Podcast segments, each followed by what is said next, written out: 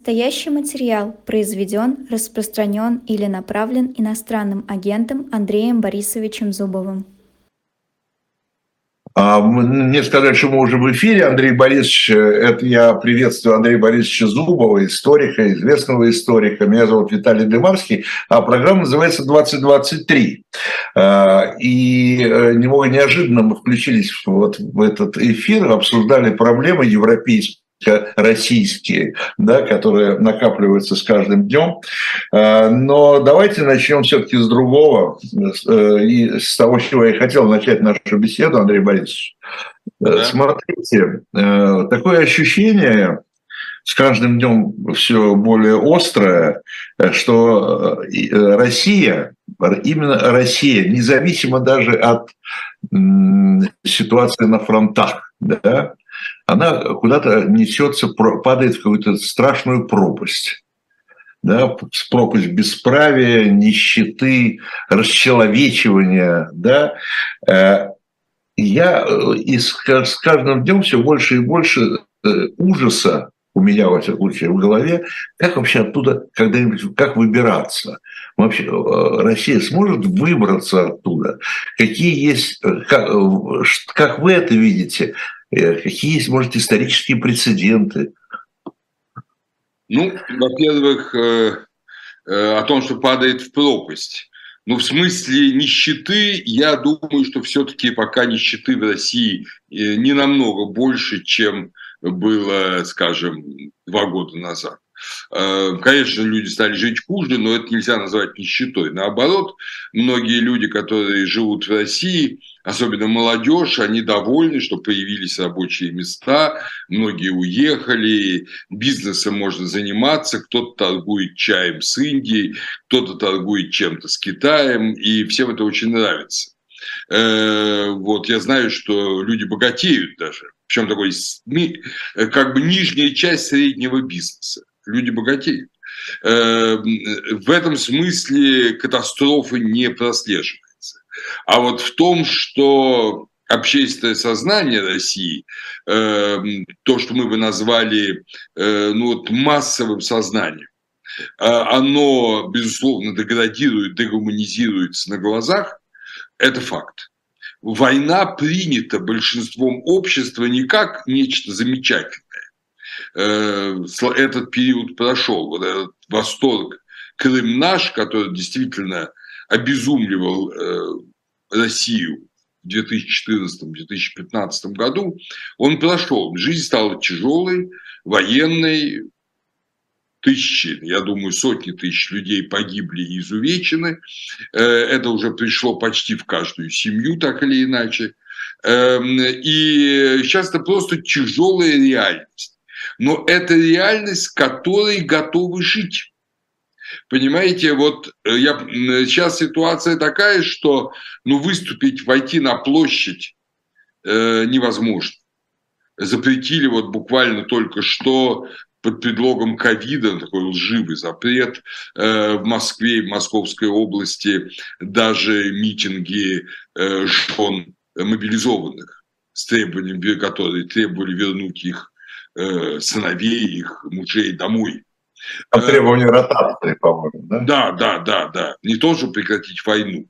Но вот это и очень характерно. Понимаете, войну не требуют прекратить, с ней живут живут, при, причем, что, при том, что война, безусловно, тягчайшая несправедливость с нашей с вами точки зрения, с, с точки зрения людей, которые ну, имеют некую внешнюю, мы выехали из России, мы смотрим извне на то, что происходит. А внутри я даже смотрю, что люди, которые, у меня целый ряд моих знакомых, моих молодых друзей, моих студентов, которые остались в России, которые в начале, там, э, после 24 февраля были в таком же ужасе, как и мы, они начинают оправдывать все это. Они начинают говорить, что да, в этом есть свой смысл, да, там на Украине то-то и то-то неправильно, и ни к чего другого не оставалось, начинают занимать такую явную антизападную позицию, антиамериканскую. То есть я вижу, как пропаганда работает, хотя далеко не все ведь каналы информационные обрублены. Э, ну, есть YouTube, есть э, телеграм-каналы.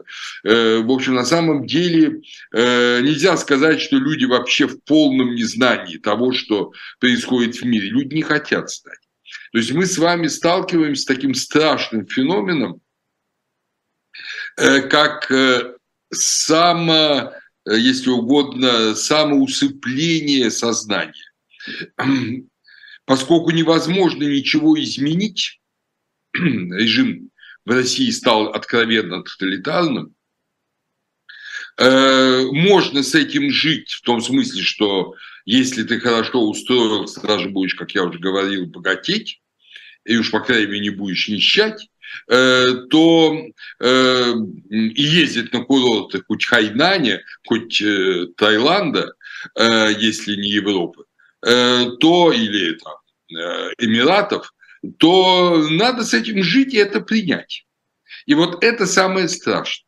Понимаете, вот примерно то же самое произошло с большинством общества в Германии э, после ну, прихода Гитлера к власти постепенно. 1933 года. Да, сначала тоже общество возмущалось. Там, ну, те, кто голосовали за Гитлера, понятно, были рады, а вот те, кто голосовали против, ну, половина, да, они возмущались, кто-то уехал, успел уехать.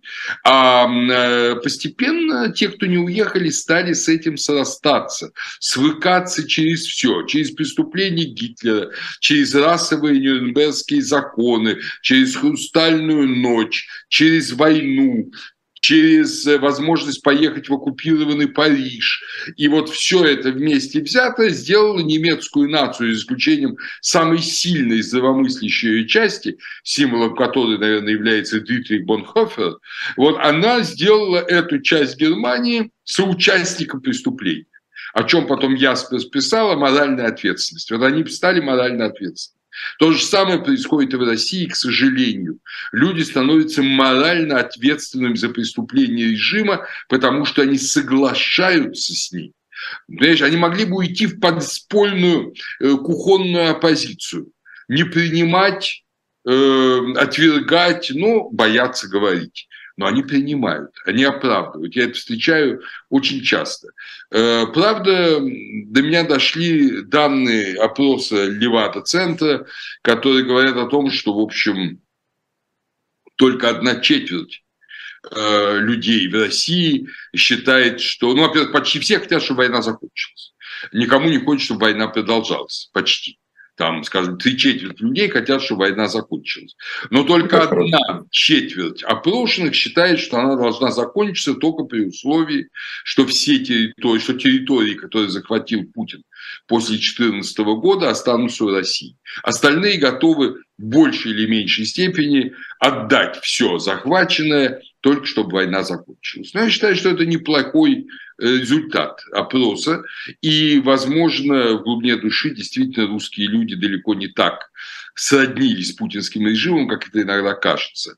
Но мы здесь, понимаете, мы оба ведь с вами историки, э, Виталий Наумович, и мы знаем, что э, эмигранты всегда впадают те или иные иллюзии, или в иллюзии оптимизма, или в иллюзии пессимизма. Э, вот. И в этом смысле надо быть очень осторожным. Э, поэтому нам жизнь просто покажет, как дальше развиваются события. Но, безусловно, не надо думать, что если, э, там, скажем, Россия, вот этот режим путинский рухнет, и Россия уйдет с оккупированных территорий, начнет восстанавливать свои отношения с внешним миром, с цивилизованным миром, не надо думать, что вот эти нынешние настроения будут огромным препятствием не будут. Так же, как и препятствия симпатии к Гитлеру, гитлеризму не стали препятствием к восстановлению э, ну, нормальной Германии после 1945 года. Да, это был трудный процесс, мы знаем с вами, что он затянулся на много десятилетий, как минимум на 40, а то и 50. Я, я бы сказал, что он, может быть, даже и не закончился. Ну, такие процессы практически заканчиваются только с гибелью цивилизации, понимаете? Вот как кончился, кончилась Римская империя, ну, закончились какие-то проблемы Рима. Но в целом э, все-таки э, сейчас в германском обществе, если кто-то начнет говорить такие прогитлеровские лозунги, то я думаю, что он окажется за пределами рукопожатного круга.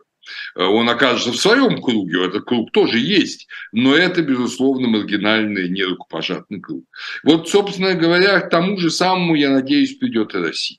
Э, но это, опять же, мы должны быть готовы, что ни при нашей, ни при вашей жизни эм, это не произойдет. Мы только, если нам удастся, сделаем, как тот же Конрад Аденауэр, первые шаги в этом направлении для нашей страны, а потом уже пойдет следующее поколение э, принимать на себя, на свои плечи вот этот тяжкий э, тяжкое бремя депутинизации и декоммунизации, поскольку эти две вещи, конечно, бесконечно связаны. Вы понимаете, что дело? Здесь такая странная... Многие говорят, и, наверное, справедливо говорят, вот вы сейчас говорите о декоммунизации, многие говорят, вот это возврат в прошлое, возврат в Советский Союз, но мне кажется, что Путин понемногу э, как бы э, окружил себя, да, и э, какую-то другую идеологию, не коммунистическую, то ли какая-то смесь националистических чего какой-то, причем националистический даже не русский национализм, а какой-то новый национализм российский, если хотите, да, потому что э, там он, он приписывает там большой России вот этой, да, и бурятов там условно там, и, э, и ну, в общем, короче, какие-то нерусские этносы. Но, тем не менее, э, пытается выстроить не коммунистическую Россию, а вот такую националистически, э, националистическую Россию э, без коммунизма, тем не менее. Виталий Наумович, дорогой, вы знаете, нам... извините, Андрей Иванович, или он просто придумывает себе эту идеологию, на самом деле вообще не имеет это в виду? Знаете, я бы думал, я думаю, что нам не надо попадаться вот на эту удочку, и нашим слушателям не надо попадаться на эту удочку идеологии. Дело в том, что Советский Союз меньше всего был коммунистическим государством. Коммунизм предполагает, понимаете ли, э, действительно обобщение собственности, то есть э, коммунальное, да, обще, общинное владение собственностью, но в интересах общества а не в интересах кучки бандитов, которые этим обществом завладели. Когда эти бандиты убивают миллионы представителей общества ради сохранения своей власти, как это было, скажем, Голодомор, коллективизация, красный большой террор, это ведь явный знак того, что никакого коммунизма нет, никакого, никакой деятельности общественной, политической в интересах народа нет. А, и поэтому, собственно, социаль, социал-демократы отшатнулись от ленинско-сталинского государства. Э, это другое. Ленин в этом смысле гениальный человек, он э, и Троцкий, они взяли модную тогда социалистическую идеологию, но которая во всей Европе была уже к тому времени социал-демократической, то есть приход к власти социалистов через демократические выборы, и потом демократические обобществления, провести обобществление собственности, поскольку большинство народа э, именно за это проголосовало на парламентских выборах. Э, вот в этом идея была социал-демократов, скажем. Э, и эм, какого-нибудь Вандервельда и других. Э, так вот, Ленин и Троцкий, они гениально взяли эту идею и использовали ее просто для захвата власти в своих интересах. Никакой деятельности в пользу общества они не предполагали. Они предполагали, что только они имеют право э, управлять обществом, наслаждаться дарами этой власти над этой огромной страной, а при хорошем э, повороте судьбы над всем миром, потому что они же мечтали о всемирной республике. Они начали тут же войну с Финляндией, потом с Украиной, Польшей и так далее. Э, я имею в виду война с Финляндией 18 года, естественно. Вот. И в этом смысле Путин их продолжатель. На самом деле в России с 1900 с э, ноября 2017 года существует бандитская террористическая власть, ну, скажем, аналогичная власти Хамас э, в Палестине. Понимаете, она э, формально это демократия. Хамас тоже пришел к власти благодаря демократическим или полудемократическим выборам. Но фактически это, или там, скажем, иранский режим э, Аятол, но фактически это бандитский режим который э, только тем, кто в него входит и с ним полностью сотрудничает, он дает все. А идеология – это такое прикрытие, это, если угодно, карточка на прав, с правом на вход. Э, вот. И возможность действовать во всем мире. Почему своих сторонников во всем мире Ленин называл цинично полезными идиотами? Потому что они верили в эти, их много было за границей, англичан, французов, американцев, которые верили в эти идеи, а Ленин их совершенно не верил. Ему плевать было на крестьян, плевать было на рабочих. Одно, и что его волновало, это, как он сам писал, ничем не ограниченная государственная власть. Вот. И то же самое у Путина. Э, поэтому не надо пытаться придумать ему, Путину, идеологию. Это бессмысленно. Он может выбрать любую, которую съест народ. Тогда народу нравилась идея вот, э, социализма, на это купились крестьяне, он им дал помещичью землю, потом, естественно, через 10 лет, я имею в виду, он не Путин, а Ленин, э, потом через 10 лет, все это, 12 лет, все это отобрали, э, вот, и сделали крестьян полными рабами, при том самом коммунизме. Вот. Э, Путин э, обещает теперь националистическую, разыгрывает карту, э, имперскую, скажем, да, там и буряты, и чеченцы, и кто угодно. Он разыгрывает имперскую карту, причем всемирной такой консервативной империи, но это ложь, понимаете, это абсолютная ложь. Так же, как ложь его религиозность, его православность, все это ложь. Все это, или как это в русском языке, вот по-английски это слово pretend, по-русски прикид. Вот это все прикиды. А на самом деле это обычные бандиты, которые, собственно говоря, из питерской мафии, которые связаны с КГБ, которые КГБ тоже бандитская совершенно организация. Другая организация не могла бы в затылок расстрелять миллионы людей. Э, вот. И они удерживают власть и наслаждаются ею, строят себе геленджикские дворцы, пока могли, там, устраивали своим бывшим женам дачи в Биорице. Но это все, это все не настоящее. Настоящая бандитская, мафиозная хватка власти и. Вот. И ради этого война в Украине, ради того, чтобы сделать еще одну большую страну э, частью вот этой бандитской системы. А то она вдруг перейдет в западную систему, в европейскую систему. И это совсем не нравилось Путину. Понимаете, вот он, он хотел и Европу себе подчинить. Всех этих геншеров он не случайно подбирал, не просто так, и Мари Ле Пен. Э, так что считайте, что мир ведет войну с огромной мафиозной организацией, намного более сильной, чем весь блок иранско-хамасовско-хезболлавских э, э, значит, структур. Намного более сильной, с огромным ядерным арсеналом. Но это бандитская, бандитская система. Но смотрите, э, Андрей Борисович, тогда возникает вот у меня, у меня какой вопрос.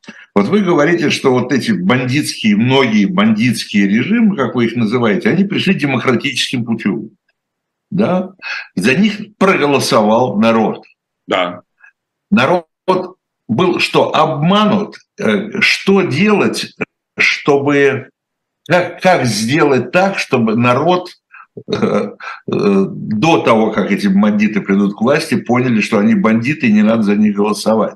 Почему? Почему народ... Вы же сами говорите про сейчас про современную Россию, что большинство реально поддерживает вот эту войну и будет, да, и хотя там, там будет нести какую-то ответственность, но когда это еще будет да, но пока они вполне искренне в это, ну, во-первых, потому что, если, знаете, как, извините за такое сравнение, здесь людей убивают, конечно, здесь не очень хорошо это сравнивать со спортом, да, но играют там в футбол условно, да, Россия с кем-то, я все равно плохо играю там в этом, но я за нее болею, это моя страна. Поэтому они вам скажут, ну это моя страна, и все. Ну да, как англичане когда-то говорили «my country, right or wrong». Вот, да. она или нет, это моя страна. Теперь уже так не говорят, слава богу. Вот, но это время империализма, когда вот э, во время э, завоевания как раз э, Капской провинции и Оранжевой республики, не Капской провинции, а Оранжевой республики и Трансваля, вот это была, даже Конан Дойль об этом писал в своей известной книжке, «My country, right or wrong». Да, это так это было.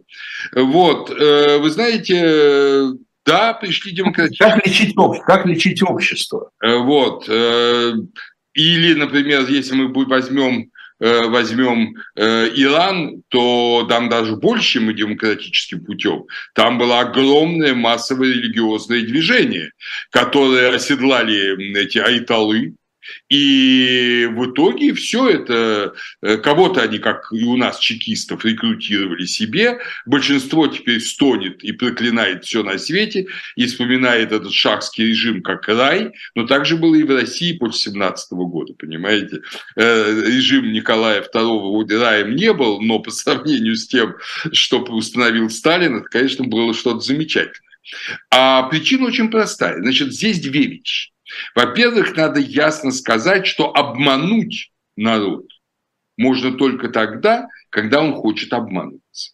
А обманываться он хочет, когда предшествующая и более-менее нормальная власть очень нечестна. Мы знаем, что история той же России – это история в общем, долгого крепостного права, там других вещей, и народ этого не мог простить высшим сословием до самого 17 года. Поэтому сжег усадьбы в пятом году и так далее. И этим воспользовались большевики, используя, конечно, тяжкую войну, Первую мировую войну, как некую такую зажигательную смесь для своего прихода к власти. Они врали на прополу, они неграмотному народу, а народ-то был неграмотный тоже из-за крепостного права, ему боялись давать грамотность, чтобы образованные рабы не покончили с рабством. Э, это я точно знаю как историк. Э, и вот этот неграмотный народ, он польстился э, посулом большевиков. В Германии было иное. Проигранная война и совершенно неправильные выводы из этого поражения. Не собственный шовинизм немцев – который привел к этой войне, а удар в спину евреями и коммунистами сделанный, как говорил Гитлер, очень многие даже крайне правые говорили, не, не, фаш, не, на, не нацисты, и народ был готов этому верить, потому что никто не хочет верить, что он сам виноват. Все хотят думать, что виноват кто-то другой, и с ним свести счеты. Э, здесь виноваты помещики и капиталисты в России, у немцев евреи и коммунисты, ну и пошло-поехало. Вот, э, у Ирана шахский режим, там продавший... Запад. А у нас сейчас Запад. А у нас сейчас Запад, да. У нас сейчас Запад. Вот, э, самое тяжелое, вот и что, собственно, было сделано в Германии после 1945 года, это чтобы народ согласился считать, что он виноват. Вот в Германии это произошло два поколения учителей от профессорских кафедр лучших университетов до начальной школы и даже детского сада, они посвятили этому жизнь. И народ понял, что он совершил ошибку. Не кто-то другой. Не, не западные плутократии, не коммунисты сталинские, а он совершил, не евреи, а он совершил ошибку. Он совершил ошибку и должен ее исправлять. Вот понимаете, Виталий Наумович, я думаю, перед нами стоит, перед нами учеными, историками, учителями, просто русскими гражданами стоит та же самая задача. Вот объяснить, что ошибка наша, и показать ее генезис, показать, как она возникла, как возникло это имперское сознание в России. Э, оно отнюдь не э, имеет знака равенства с пространством страны. Страна может быть большой, но может не быть империей. Суть империи заключается в том, что ты кого-то подавляешь, ты кого-то принуждаешь. Это может быть совсем не обязательно другой народ, это может быть другой класс общества, кто-то еще. Но э, Советский Союз построен был на ненависти, на ненависти к другому. И эта ненависть перекочевала ну, собственно говоря, в продолжатели Советского Союза э, после коммунистическую Россию, боюсь, что отчасти и в другие э, страны и распавшегося СССР. И вот эта ненависть, она и порождает и войны, и порождает деспотию, сложный процесс изменений. Ну, вы знаете, что это целый комплексный процесс декоммунизации, в котором сама идеология коммунизма – это 25-е дело. А самое главное – это возвращение собственности, наказание преступников, вот, люстрация, э, восстановление нормальной исторической памяти. Вот все эти важные вещи необходимо проработать, чтобы э, будущее России стало другой страной. Андрей Ильич, а вы думаете, Германия э, э, сделала бы все то, что она сделала по денацификации, да, э, самой, да, по да. денацификации самой себя, да, если бы не, она не была бы оккупирована, если бы там не было союзников? Думаю, что нет. И мы бы имели сейчас место, мы бы сейчас жили бы с вами, если вы жили, в совершенно иной Европе, Европе, Европе, Европе различные националистические, фашистские и квазикоммунистические структуры. Э, в Европе, где они прекращались войны, э, потому что даже потерпев поражение, но оставшись у власти, как это было после Первой мировой войны, э, германская элита ну, в общем, воспроизвела бы саму себя, как она, опять же, воспроизвела себя после Первой мировой войны в еще более уродливой форме. Понимаете, Германия Кайзера была намного более приличной страной при всех оговорках, чем Германия Гитлера. Э, так что, да, оккупация была нужна, но в России другой вариант, другой случай. Э, по всей видимости, естественно, никакой оккупации России не будет, России не будет. Это невозможно. Да, ну, все, все возможно, но этого не будет. Этого не будет, даже об этом и, как говорится, это, это возможно в случае тотальной ядерной войны, гибели там десятков, если не сотен миллионов людей, эм, но не дай это Бог, я думаю, этого не будет. Поэтому, ну, возможно, намного более, я бы сказал, такой терпимый и желанный сценарий, это то, что собственно, вот этот имперский национализм, он не особенно нужен русской, русским элитам. Он нужен Путину, потому что Путин мечтал стать мировым лидером. Он нужен головке КГБ, там, которую представляет Путин, Патрушев – Э, Бортников, э, да, Иванов, генерал Иванов, еще целый ряд людей. Вот он им нужен, потому что они вот мечтали тоже о, э, вот эти старики, наши ровесники, которые мечтали о чуть ли не общем, не всеевропейском господстве. А для большинства как раз опыт 90-х 2000-х годов, он открыл возможность просто богатой, сытой и хорошей жизни, для которой совсем не нужна империя. И а нужны нормальные отношения со всем миром.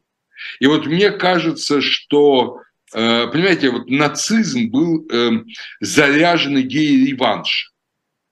Э, при коммунизме Э, ну, назовем вот так, при ленинско-сталинском режиме была создана новая бандитская элита.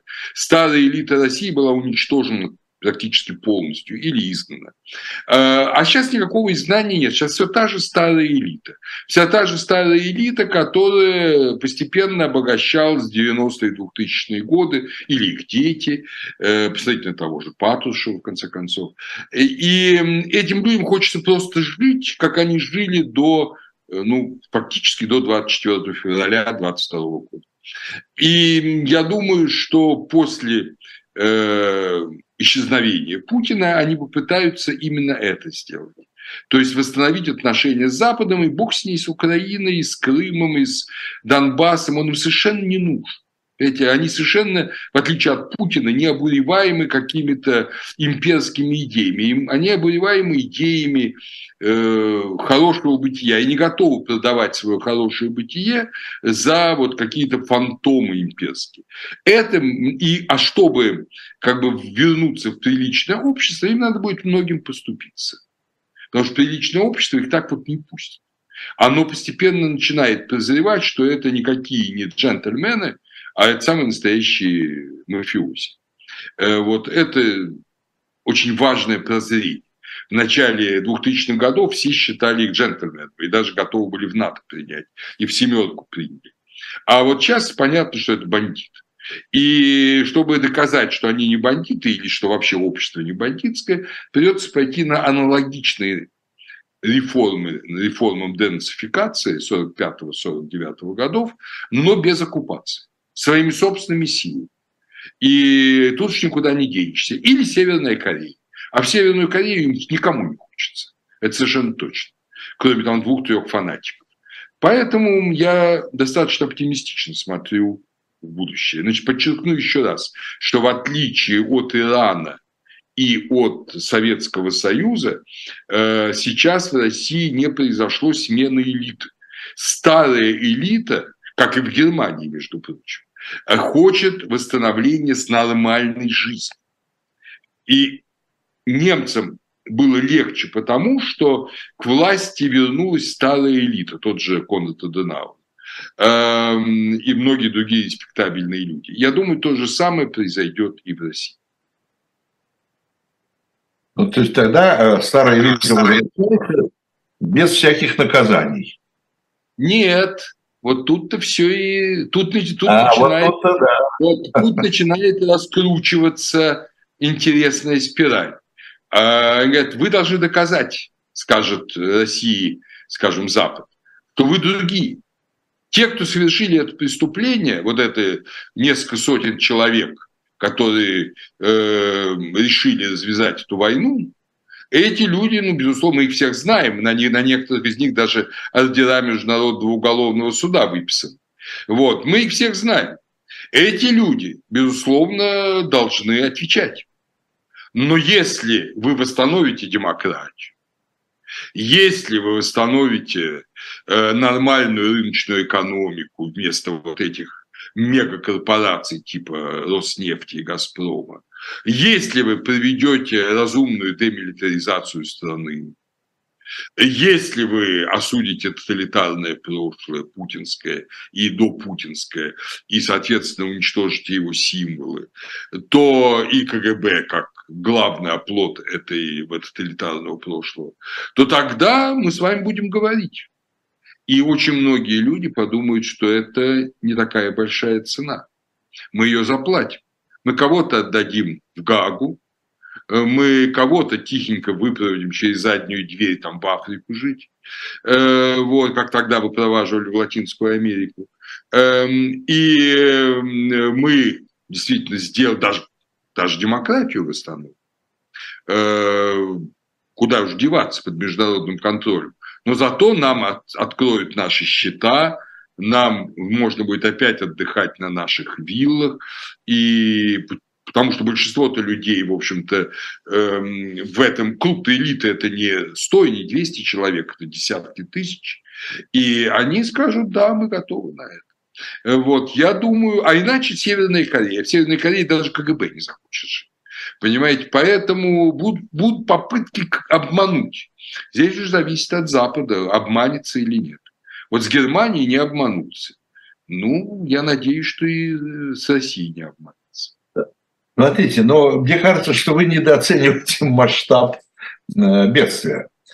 Потому что вот самый свежий пример, э, это когда вчера или позавчера, вот этот вот приговор девочки в Петербурге да, 7 лет. Саша. Оксане, да.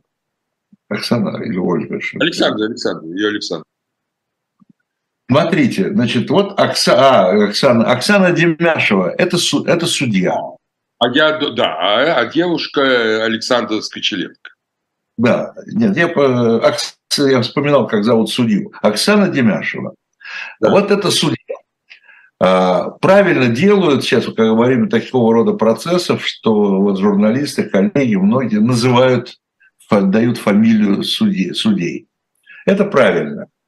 Но их столько вот таких людей. Судья, прокурор, районный судья, там, я не знаю, в каком-нибудь там в, глухо, в глухомане, но ему все равно позвонит кто-нибудь, скажет, и он э, даст 7 лет, 8 лет, 15 лет, 25 лет, все что угодно он даст по звонку. Да? Таких людей намного больше. Как, что делать с ними? Судить? Конечно. Значит, безусловно, если они выносили неправосудные приговоры, это, это по уголовному, кстати говоря, да. это по уголовному да, кодексу. Есть уголовная, есть уголовная статья, и по этой уголовной статье и это будет открытый процесс над этой судьей. Если она, если она не сможет доказать, что она вынесла действительно правомочное решение, то ее осудят, ее осудят, да, но не переживайте, найдется немало хороших судей, адвокатов. Обычно вот после таких тоталитарных режимов э, судьями назначали адвокатов. Адвокатов, которые, ну, естественно, юридически образованные люди, но при этом они защищали как раз вот этих всех, э, ну, ни, ни, ни за что обвиняемых людей. Я, вот якобы они, Да, они станут судьями. Они станут судьями. А эти судьи, э, есть, естественно, судьи, которые избегают подобных процессов. Вы же помните, что на каком-то этапе суда над Навальным один из судей отказался с его выносить приговор, в общем, участвовать в процессе, сослался на здоровье, на все и ушел. Такой случай был. Понимаете, такие люди тоже есть. И это все, как говорится, будет учтено. Но, безусловно, судьи, одна из... Знаете, есть какие виды преступлений, которые, безусловно, будут суждены? Преступления политиков которые узурпировали власть и недемократическим образом управляют страной. Это вот вся эта путинская головка. Эти люди, безусловно, виновны. Э, второе – это депутаты Государственной Думы э, и Совета Федерации, которые голосовали за войну. Они нарушили уголовные законы России, э, в которых запрещается поддерживать вот эту агрессивную войну. Есть таких две статьи в уголовном законодательстве. Вот. А эти все люди подлежат суду. Но обычные там, чиновники, конечно, не подлежат суду. Они, если они не совершили явных преступлений, они могут продолжать нормально жить. И вот именно, о чем это крупный чиновник. И я думаю, что именно они будут инициаторы того, чтобы этот режим изменился. А многие дети, родственники, даже вот этих преступников, они тоже будут заинтересованы в изменении режима. Так что поражение в Украине практически неизбежно, но это будет не поражение э, военное, когда все, армия разгромлена и капитулировала. Нет, такого не будет, скорее всего, русской. А это будет неудача, не удалось достичь целей. Войне не удалось достичь целей. Страна измотана, не забывайте, то есть мы, мы с вами не должны попадаться вот на эту, опять же, удочку путинской пропаганды, которая постоянно говорит, что Россия, она, у нее неисчерпаемые ресурсы, все это вранье. Понимаете, я прекрасно знаю, и вы, я уверен, легко вспомните, э, что э, та же русско-японская война, которая шла полтора года, она фактически обескровила Россию. Был двухмиллиардный долг, Э, в золотых рублях, и государственные, пришлось э, пришлось брать займы во Франции огромные, и Германия помогала, чтобы ну, чтобы, в общем, страну сохранить от э, экономического коллапса. А мне кажется, нынешняя война не, не дешевле той войны. Поэтому я думаю, что экономика России, ее финансовая система сейчас в очень тяжелом состоянии. Никакой Франции с ее займами не предвидится. Понимаете, скорее наоборот, замораживают сюда активы. Э, так что Путин находится, не случайно ведь проскальзывают такие вот факты, которые большинство людей не обращают на это внимания, но они очень важны. Ну, например, э, Россия э, готова выкупать назад вертолеты, которые она продала там в какую-нибудь Бразилию или Египет. А, да, я не слышал. А, да, да, да, это прошел по всем каналам. Причем Египет согласился продавать назад, а Бразилия отказалась. Сказала, что мы вообще оружие не поставляем ни Украине, ни России, поэтому вертолеты не будем назад продавать. Вот. А значит, не хватает вертолетных моторов. Э, с другой стороны, опять же, почти незаметно прошла информация о том, что в России введены бумажные купюры в 5 и 10 рублей. А это означает то, что нехватка металла, и чеканить монету э, уже слишком расходно. Э, хотя во всем мире, естественно, мелкие деньги, они металлические, потому что ну, бумажные быстро изнашиваются в обороте. Вот. И таких вещей очень много. Понимаете, вот если их отслеживать, этого очень-очень много.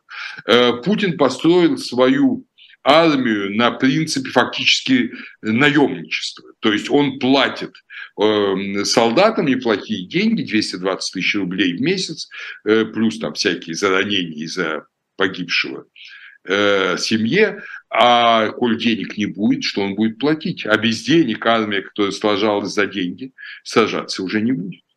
Уже не будет. Поэтому Россия находится на грани вот такого внутреннего катастрофы, внутренней неудачи. Э, она не может осуществлять наступление. Как бы она ни хотела, как бы она ни силилась, наступления-то нет. Да, пока нету и отступлений, нет разгрома, но нет наступления. Россия сколько? Э, три с половиной раза больше Украины по населению. А ничего с Украиной сделать не может. А в Украину идет постоянно приток денег и оружия из всего цивилизованного мира. И, конечно, положение неравное. Путин вынужден покупать у Ирана и у Северной Кореи, опять же, не от хорошей жизни, э, беспилотники, снаряды, там что угодно. А Украина получает новейшую технику с Запада и будет получать больше и вот уже сейчас самолеты и так далее. Э, я думаю, что в этой ситуации победа не будет, э, придется проигрывать эту войну, и после этого придется изменять политический курс. Конечно, не Путин. Видимо, все понимают, что лично Путин так или иначе придется исчезнуть. Уже идет информация, что он уже исчез. Ну, ну ладно, всерьез, всерьез не будем это воспринимать. Тогда вам надо было вместо меня моего коллегу Валерия Соловья. Да, да, да, да. Я говорю, не будем всерьез воспринимать эту информацию. А вот давайте всерьез, буквально я возьму у вас 30 секунд, Андрей Борисович. Э, я хочу нашей аудитории сообщить, что на шоп Дилетант Медиа, известный сайт, где можно купить и журнал «Дилетант», э, и свежие, и архивные номера. Э, можно купить очень хорошие, много хорошей исторической литературы. И там появилась новинка. Это книга «Третья жизнь» Александра Подробинника. Это продолжение его автобиографического романа «Диссиденты». Александр Подробинок, я думаю, что многим известно это имя, это очень э, советский диссидент, и советский, и российский, можно сказать, диссидент, а, и много выступающий, выступавший э, за права человека. Э, и он там пишет в этой книге, она, конечно, автобиографическая, во многом распаде СССР, крах коммунизма, вот этот рывок демократии российский, попытки отстаивать демократические ценности, ну и так далее и тому подобное. В общем, очень советую. Я даже горжусь тем, что я лично знаком с Александром Подробиноком и сам с удовольствием тоже это даже не в качестве рекламы, а в качестве просто признания своего. Очень хочу прочитать э, его новую э, книгу. Андрей Борисович, а вам вопрос такой. Я вот э, такое словосочетание произнес демократические ценности, но меня там интересует второе слово. Не столько интересует, сколько ценности. Да? Очень много ведь, опять же, я понимаю, что вы скажете, и я с вами соглашусь, что это пропаганда по поводу ценностей, вот эти традиционные ценности там, и так далее, которые, то, о чем говорят, то, о чем говорят говорят э, в России. Но э, Россия вообще утратила какие-то свои, общество российское, оно вообще утратило какие-то свои ценности. Э, понимаете, потому что ну, я имею в виду ценности цивилизованного общества, ценности э, цивилизованных людей, э, как-то они, их, какой-то идет, вот еще раз повторю слово, которое вначале я использовал, какое-то обесчеловечивание, да, дегуманизация, как вы сказали, да, идет, да. То есть это что такое дегуманизация? Это что люди перестают быть людьми. Да, да, это правда. Этот момент есть, но я думаю, наши слушатели в России с этим многие не согласятся, потому что они, они вполне себя чувствуют людьми, и я думаю, они отчасти правы. Дело в том, что вот это и есть, э, ну, если угодно, главное средство сопротивления режиму. Понимаете, бандитский режим, он стремится навязать нормы бандитской жизни всем людям что все лгут, все воруют, все э, не соблюдают свое честное слово, э, вот все. Э, и как этому противостоять? Только одним образом. Не лгать, не воровать, э, быть честным. Э, и я думаю, вот соблюдать, как говорится, 10 заповедей. И вот тогда все будет хорошо. Для тебя самого. Тогда ты даже не вступая в конфликт с режимом, станешь другим человеком. Вот нас, хорошо, что вспомнили Подробинника, в советское время же было очень много таких внутренних эмигрантов. Вот людей, которые не принимали вот этой навязанной коммунистической лжи. Они уходили от явных конфликтов, я говорю о себе, скажем, но не жили не вот так, как предлагала им жить власть. Вспомните, что сказал когда-то Солженицын, это его манифест, я думаю, был одним из самых главных его творений. Жить не по Жить не по Вот, собственно, надо и нам также жить. И многие в России живут так, живут не по Не участвуйте в делах тьмы, не участвуйте в этой войне. Избегайте э, всячески э, гешефт на этой войне иметь уходите от этого. Э, не, не, не надо лгать своим близким, не надо там вывешивать Z на спине и на животе своем. Вот, э, вот только что пришло известие из республики Коми мне, э, что глава республики сказал, что я приказал там всему коммунальному транспорту написать все эти лозунги Z за мир через Z и так далее. Вот. Э, а водители отказались это делать, сказали, что нам э, стекла в троллейбусах побьют. Э, вот, понимаете, кто-то же бьет стекла в троллейбусах. Эм, так что, мне кажется... Не все так плохо. Стороны эти судьи, которые, ну, действительно совершают просто тяжкое и профессиональное и нравственное преступление. А которые судили вот эту э, только что -то, Сашу. А с, с другой стороны, это люди, э, которые бьют стекла в троллейбусах. Я не призываю бить стекла в троллейбусах, но держаться, держаться правды. Это, и на самом деле нравственные ценности никогда не исчезают они сохраняются все равно. Они начинаются с семейных ценностей, с воспитания детей, с отношений мужа и жены, родителей и детей, стариков и молодых, и они утверждаются дальше. Вот если мы по этому пути пойдем, мы создадим в нынешней страшной путинской России основание будущего роста достойной, цивилизованной и гуманной страны. Э, как, собственно говоря, пытались сделать и некоторые избранные немцы. Не те даже, которые сопротивлялись и потом шли на гильотину, а те, которые в меру сил спасали евреев, э, всеми правдами и неправдами отказывались идти на фронт, или уж, по крайней мере, шли в медицинские какие-то части, чтобы не стрелять. Э, такие люди были. У моего одного близкого латвийского друга, отец, пастор – э, лютеранской церкви всю войну скрывал евреи на колокольне своей церкви. Понимаете? То есть э, вот такое было. И эти люди имеют право на строительство будущей страны. То же самое, я думаю, будет и в России. Спасибо большое. Историк Андрей Зубов, доктор исторических наук. Э, как всегда интересно, как всегда полезно, как всегда просветительски точно. Спасибо большое, Андрей Борисович, и до новых встреч. Виталий Наумович, всегда очень радостно поговорить с вами. И очень рад, что мы смогли пообщаться с нашими слушателями. Всего доброго. Всего доброго.